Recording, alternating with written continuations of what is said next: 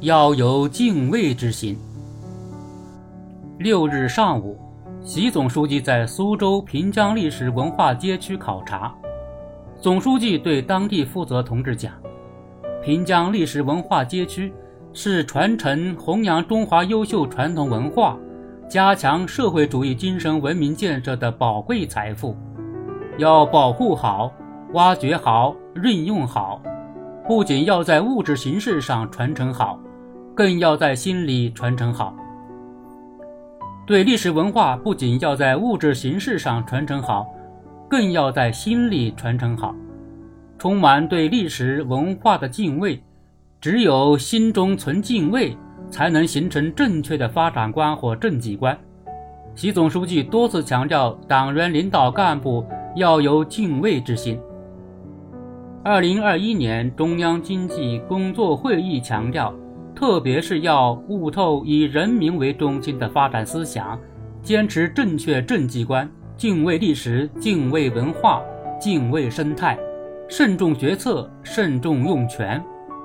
三个敬畏，是对社会历史发展规律、对自然界客观规律的深刻认识。敬畏历史，就要增强历史自觉，按历史规律办事，担起历史重任，推动历史进步。能看到多远的过去，就能看到多远的未来。历史知识丰富了，眼界和胸襟就可以大为开阔，精神境界就可以大为提高，思维层次和领导水平就可以提升到一个新境界。敬畏文化，就要坚定文化自信，厚植文化底蕴，在延续文化血脉、传承红色基因中开拓前进。文化是灵魂，文化育和谐，文化的印记浸润在习总书记治国理政的方方面面。要化解人与自然、人与人、人与社会的各种矛盾，必须依靠文化的熏陶、教化、激励作用，发挥先进文化的凝聚、润滑、整合作用。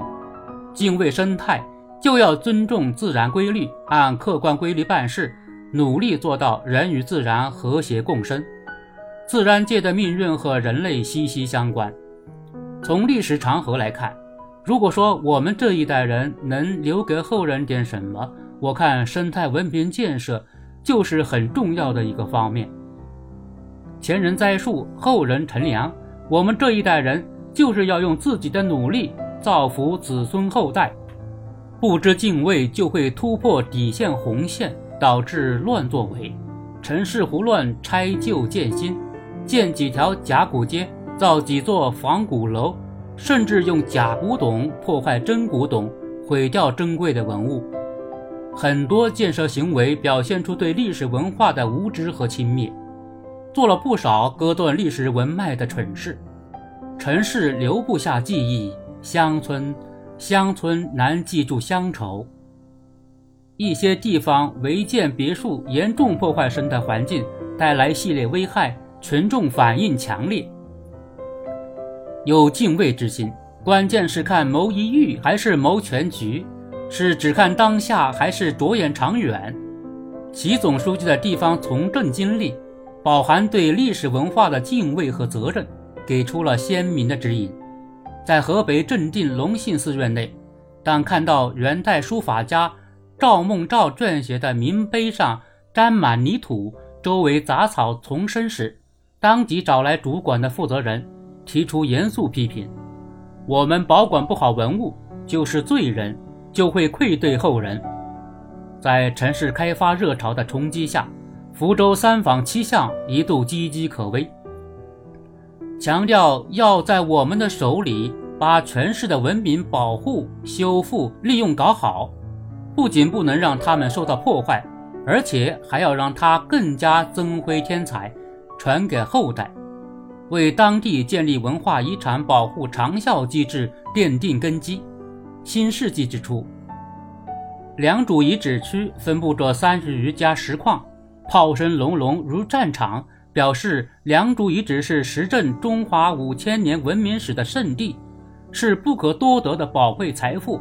我们必须把它保护好。很快，这片圣地从炮声中回归宁静。